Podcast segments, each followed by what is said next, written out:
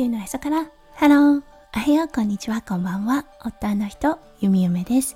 このラジオはオーストラリア在住20年となったゆみゆめがオーストラリアのこと育児のことそしてパートナーシップについてマクロからマイクロまで幅広くお話しするラジオです。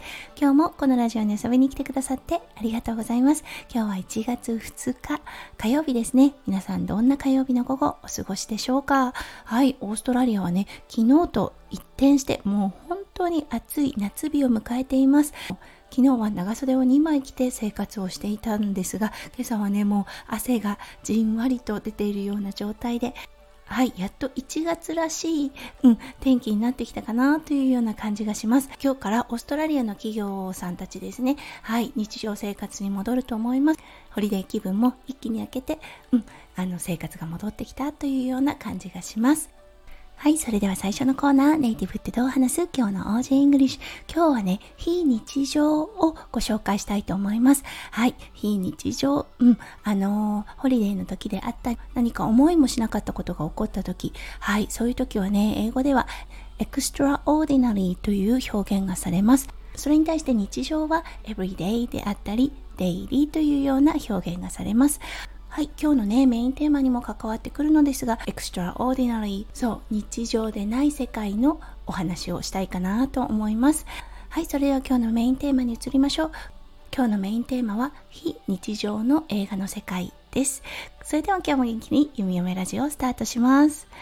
はい。弓嫁ラジオのね、リスナーさんはご存知と思いますが、弓嫁のおうちテレビというものがありません。はい。そして、夫翔ちゃんが契約している Amazon プライム等で、はい。あのー見るときは映画を見るというような、そう、プロジェクターがあるので、それを壁に当てて映画を見るということがあるのですが、何分夫翔ちゃん、かなり忙しい方です。なのでね、あの、去年の抱負に月1本映画を見るということがあったのですがおそらく見たのは飛行機の中のみだったと思います。弓嫁はね一緒に映画を見た記憶がありません。はいそれくらいね映画と日常が程遠い生活を去年は送りました。はいそしてね夫翔ちゃんだったんですがそう今年の抱負に月1本うん、映画をやっぱり見たい。時間を作りたいっていうことを掲げていました。そしてね昨日おとといと毎日、うん、あの映画を見たんです。そうそしてね弓嫁が思ったこと。そっか映画というものは非日常の世界を垣間見る。だから面白いんだと思ったんですよね。これ当たり前のことかもしれません。ただねその普段では触れることのできない世界。そしてね価値観であったり動作うん、もしくは環境ですよね。そういうものをね垣間見ることができてだからそこにね喜怒哀楽が発生するんだなって思ったんです。ああなるほど。